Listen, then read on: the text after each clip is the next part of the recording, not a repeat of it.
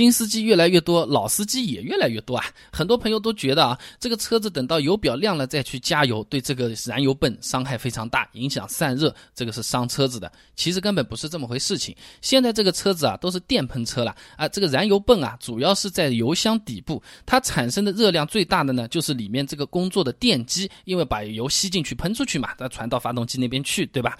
但是这种设计的燃油泵啊，它的外壳根本是不参与散热的，所以说油多油。少，什么泡在油箱里面啊？这个汽油可以给燃油泵散热啊？这完全没有关系的。呃，因为这个燃油泵啊，它的散热主要是靠它把汽油吸进去了，吸进去之后啊，它就可以顺便把你这个泵上的热量带走了。只要这个油泵正常的在吸油，正常的在供油，这个散热啊就是不成问题的。那说到这里，有些朋友或者是老师傅会问了啊，那那现在很多车子它这个油泵还是会烧坏的，你这么解释这个问题啊？我我也是请教了一些老师傅，查了一些资料。它这个坏啊，主要是自身老化引起的，又或者说呢是油品比较差，这个汽油杂质多，把这个滤网给堵掉了，那这个燃油泵会烧掉的。再加上呢，这个油表亮黄灯本来就是一种警告啊，因为车长的人想想，我们开车的时候又不会这个把这个油箱做成透明的，眼睛去看看还有多少，本身这个灯亮着就告诉你要去加油了啊。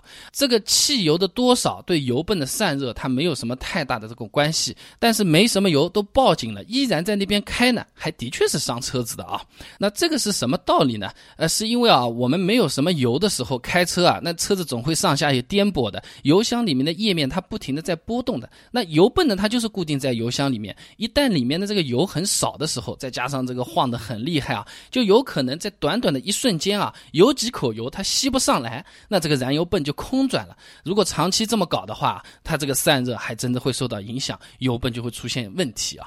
再加上。呢，油箱它其实不是密封的，它是有通气口来平衡油箱内和外部的这个压力的差的，不然的话呢，油越来越少，里面的压力越来越低，就很难吸了，就像针筒一样了，对吧？啊，那这个通气口呢，它就是来解决这个问题的。那么夏天天气很热啊，油箱里面的油快没有的时候啊，它这个压力差还是细微的有那么一点的。那如果油少的话呢，就有可能会导致供油不畅。动力有可能就会跟不上，所以总的来说呢，我觉得这个油表灯亮了呢，就尽快去寻找加油站，把这个油加掉就好了，也不要想这个啊，我还能开多久啊，开多少啊？城市里面都给你算过的，油表警告灯一跳，你去找加油站，基本上可以找到两个，你再拖一拖，有可能只有一个。有的城市它有可能这个加油站规划不是很合理，有可能是你油表一亮。那跑的方向一定要正确，然后才能找到这个加油站。所以说，各位朋友不要有侥幸心理啊！再跑一段，再跑一段，一来伤车没有什么好处，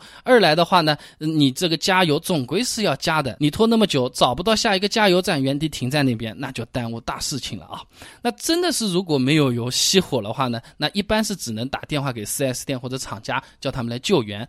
这里呢，额外给大家一些小心得：给保险公司打电话，一般都有免费的送油服务服务。啊，当然买油钱要我们自己出啊。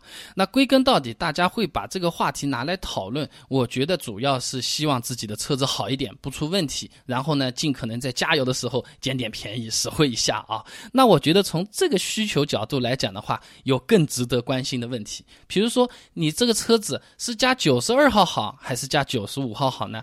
哎，这九十二号的油和九十五号的油混加在一起，它到底会有怎么样的后果？那很多朋友都说中国的油品是很差的啊，比其他国家差。那么它到底差在什么地方呢？我呢去搜了搜资料，把这些东西啊全部都整理起来了。各位朋友如果想要了解一下的话呢，不妨关注一下我的微信公众号“备胎说车”，直接回复关键词“汽油”就可以知道了。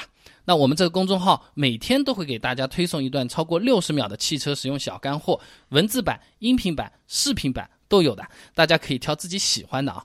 想知道这个九二九五混加在一起有什么后果？中国的油品到底差在哪里？我自己的车子加什么汽油会比较好的话呢？也很简单，手机打开微信，直接搜索公众号“备胎说车”，回复关键词“汽油”就可以了。备胎说车，等你来玩哦。